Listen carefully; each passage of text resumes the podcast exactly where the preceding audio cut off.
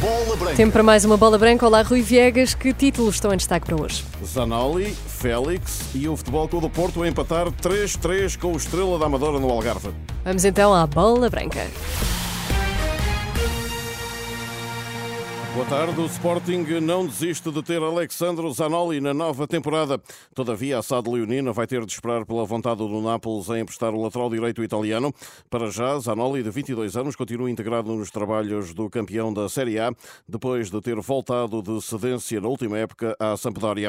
Beto, antigo capitão sportinguista, conhece o jogador e observa-o como a peça que falta ao esquema de Ruben Amorim. Pode jogar no corredor direito, até eventualmente com este sistema ou com estas rotinas novas de Ruben Amorim, mas muitas vezes numa linha de quatro pode encaixar perfeitamente, ou na, na linha habitual de três de defesa, né, três centrais, também pode encaixar como central do lado direito. Até porque Santos Justo, infelizmente, tem tido alguns problemas físicos ao longo da época transata e começa esta época também magoado. Mas é um jogador bastante interessante, muito regular acima de tudo e muito veloz. Por isso, acredito que encaixaria perfeitamente no processo defensivo e no ofensivo também do Ruben Amorim. O Sporting fechou o seu estágio Algarvio com um triunfo sobre a Real Sociedade e um primeiro golo de Guioqueres. Segue-se a apresentação de sábado em Alvalade perante o Villarreal. Diego Simeone arrasa João Félix na digressão internacional do Atlético de Madrid, que começou pela Coreia do Sul. O treinador dos colchoneros diz que há valores a respeitar, como compromisso, humildade, respeito, numa alusão ao jogador português, e acrescenta que ninguém está acima do Atlético. Fica claro que Félix está em ruptura total com Simeone e com o clube. Chegados aqui, o atacante é difícil, mas não impossível para a equipa do Benfica, que ontem perdeu contra o Burnley. As águias jogam domingo em Roterdão, frente ao Feyenoord. É o último desafio de preparação antes da supertaça definida para dia 9, frente ao Futebol Clube do Porto. E o Futebol Clube do Porto empatou há minutos 4-4 contra o Estrela no encerramento do seu estágio no Algarve. Os azuis e brancos regressam a seguir a casa numa viagem que antecede a apresentação de sábado aos adeptos, frente ao Raio, no estádio do Dragão. Ontem, derrota com o Wolverhampton. Verón lesionou-se no adutor direito e junta-se a Evanilson e João Mário nas baixas portistas. No mercado, Nico Gonzalez e Alain Varela são os senhores que se seguem. Artur Jorge assume a candidatura do Sporting de Braga ao título nacional. Temos que pensar de forma realista, mas também com a sede da ambição que nos alimenta e que nos alimentará em termos de campeonato. Eu também quero ser campeão nacional. Temos que olhar para cima. Em entrevista à Sport TV, o treinador dos Minhotos revela ainda ter tido propostas às quais disse não. Fiquei pelo sonho da Champions, fiquei pelo, pelo, pelo projeto e uh, fiquei e, também pela paixão que tenho com o clube e porque sinto que sou amado dentro do próprio clube. As propostas eram para o mercado europeu, pode saber-se? Europeu e, como falou da questão migratória também, a questão do mercado árabe, que é tentadora para toda a gente. No radar do Braga está Rony Lopes, jogador ligado ao Sevilha.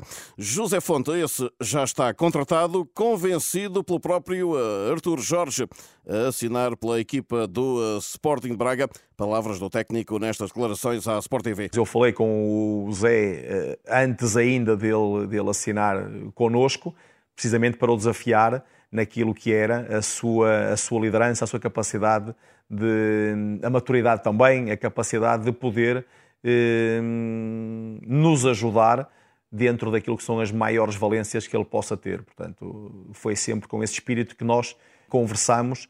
Sobre outro reforço, o uruguaio Rodrigo Salazar, uma garantia de Artur Jorge. Vai seduzir seguramente todos os espectadores do campeonato da nossa liga, porque é um jogador eh, com uma qualidade acima da média, um jogador que neste momento ainda está à procura da sua melhor condição física. No seu estágio a sul, o Sporting de Braga joga hoje com a Roma de Mourinho e Patrício, apito inicial às 20 horas em Albufeira. Faço aqui uma retificação em relação ao resultado do Futebol Clube do Porto no Algarve, de há minutos, frente ao Estrela da Amadora. O resultado final foi 3 3. O Vitória de Guimarães voa às 13h35 para a Eslovénia, onde amanhã às 19 defronta o Célia para a primeira mão da segunda pré-eliminatória de acesso à Liga Conferência. Os vimaranenses já sabem que, passando esta ronda, terão pela frente a seguir os malteses do Bolzano ou os bielorrussos do Neymar. O reforço Tomás Ribeiro já está inscrito e faz parte da comitiva do Vitória. O presidente António Miguel Cardoso falou há minutos à partida em declarações à Sport TV. Nós estamos muito motivados. Acho que a época vai começar, temos uma época longa pela frente, mas são jogos importantes, queremos ir passo a passo, com muito respeito agora pelo, pelo, pela, pelo Célia. Esperamos, obviamente, passar, mas lá está, vamos dar tudo e tenho a certeza que as coisas vão acabar por correr bem. Agora vai ser uma época muito longa e estamos, estamos todos ansiosos, queremos começar a competir oficialmente, achamos que é importante nesta fase. E com duas vitórias em dois jogos, Japão e Espanha já estão nos oitavos de final do Mundial Feminino. Esta quarta-feira, na segunda ronda, Japão 2, Costa Rica 0. As nipónicas foram a primeira seleção apurada. A seguir, Espanha 5, Zâmbia 0. E dentro de minutos, às 13, no último jogo do dia, Canadá e Irlanda. Quanto à seleção portuguesa, Francisco Neto não muda a estratégia. Amanhã contra o Vietnã, nesta segunda jornada do Campeonato do Mundo Feminino. Portugal tem tem que, acima de tudo, continuar uh, à procura de, de fazer aquilo que, que, tentou fazer com os Países Baixos e que nem sempre conseguiu, uh, que é o procurar até bola, o procurar reconhecer quem é jogador livre, procurar reconhecer os espaços livres para depois ter, ter boas condições para atacar o último terço. O selecionador nacional na antevisão da partida com o Vietnã e após a derrota na estreia frente aos Países Baixos, Francisco Neto, que admite mudanças na equipa das esquinas para amanhã. Numa competição muito curta, eh, onde jogamos 3 em 3 dias, é o normal que haja sempre algumas alterações, algumas por gestão física, outras por também eh, pelo nível estratégico. A média Fátima Pinto está de fora devido à lesão no joelho direito. Silvia Rebelo, ao lado do selecionador nesta antevisão, fala da necessidade de uma seleção portuguesa equilibrada amanhã em campo. Vamos ter que estar bastante equilibradas porque elas no momento de transição já provaram que são uma grande seleção e só um Portugal competente e ao mais alto nível conseguirá eh, atingir os seus objetivos. A Central Luz ainda se sente orgulhosa pelo momento que está a viver. É um privilégio, é um orgulho poder, eh, poder representar a seleção uh, aos 34 anos no meu primeiro Mundial. Uh, foi uma caminhada muito longa e por isso tanto eu como as minhas colegas só podemos estar orgulhosas do que fizemos. Portugal-Vietnã amanhã às 8 e meia da manhã, hora de Lisboa, em Hamilton, na Nova Zelândia. Recordo o resultado do Porto de há minutos no Algarve, frente ao Estrela.